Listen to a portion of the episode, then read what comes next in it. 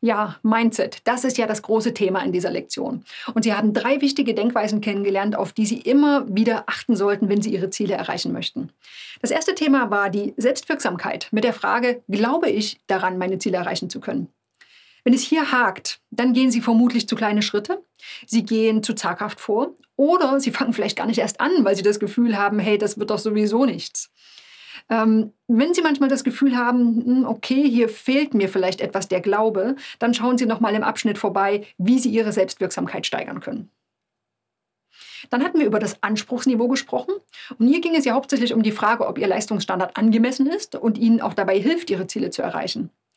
Falls das Anspruchsniveau nämlich zu hoch ist, dann kommen Sie womöglich nicht so weiter, wie Sie könnten. Und es fühlt sich auch noch schlecht an, ne, weil Sie einfach vieles sehr selbstkritisch betrachten.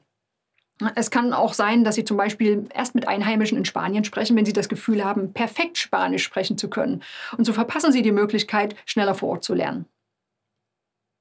Ja, und dann ging es um das Thema Pathways Thinking oder das Denken in Pfaden mit der Frage, gelingt es mir, einen oder mehrere Wege zur Zielerreichung zu identifizieren? Ja, und auch hier sollten Sie natürlich gut aufgestellt sein.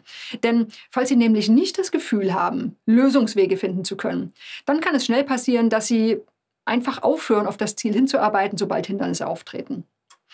All das wollen wir natürlich nicht. Also fragen Sie sich immer mal wieder, passt das da mit meinem Mindset? Ne? Falls nicht, auch hier können Sie immer an sich arbeiten. Die Worksheets aus den letzten Abschnitten, die helfen Ihnen dabei.